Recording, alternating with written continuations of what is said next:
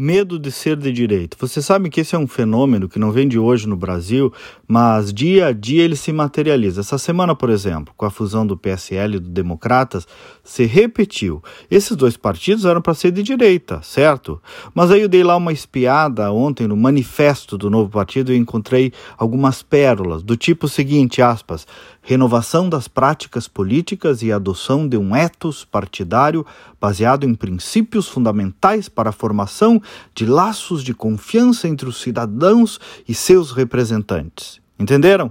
Fechei aspas, né? Pois é, eu também não entendi todo um emaranhado teórico, meio intelectualóide, para no fundo construir uma fusão que a rigor está de olho no quê? No fundo partidário, no tempo de televisão e na quantidade de deputados. Não tem causa, não tem ideologia, não tem valores, é um projeto de poder e isso não é exclusividade desse novo partido, claro. Mas, gente, política sem ideologia é como futebol sem bola. Quando um partido quer ser um pouco de tudo, é porque ele é muito de nada. Ou melhor, quer ser sempre poder. Esse é o ponto. Agora, o interessante é, nesse caso, que o, o, Democratas é o desaguador do velho PFL. Quem é que lembra?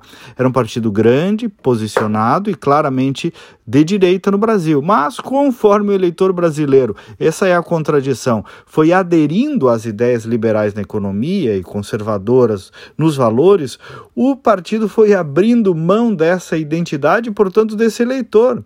É um medo de ser de direita patológico e uma fuga de identidade que são até dignos de estudo. Do que, que nós estamos falando quando a gente diz liberdade na economia, conservador nos valores? A gente fala de coisas tipo liberdade econômica, liberdade de expressão, liberdades individuais, proteção da família, direito de propriedade, direito à legítima defesa, endurecimento das leis penais, porte de arma, contra a liberação das drogas, contra o aborto, livre mercado, livre iniciativa, liberdade econômica, liberdade de expressão religiosa, fortalecimento do agronegócio, privatizações, corte de privilégios, fim de monopólios, desburocratização, ou seja, pautas com as quais a grande maioria da população brasileira concorda. Agora, claro que ter identidade na política tem um preço, gera desgaste, gera crítica, é taxado de radical, a imprensa não gosta e tudo mais, mas a falta de identidade não gera percepção social e muito menos engajamento.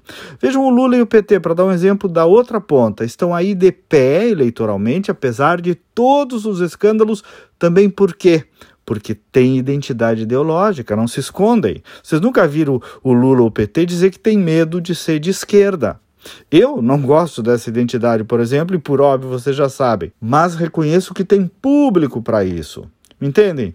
E partido é isso, é para representar uma parte, mas, mas como se vê, muitos preferem a confortável geleia geral, que sempre se amoldará aos espaços de poder.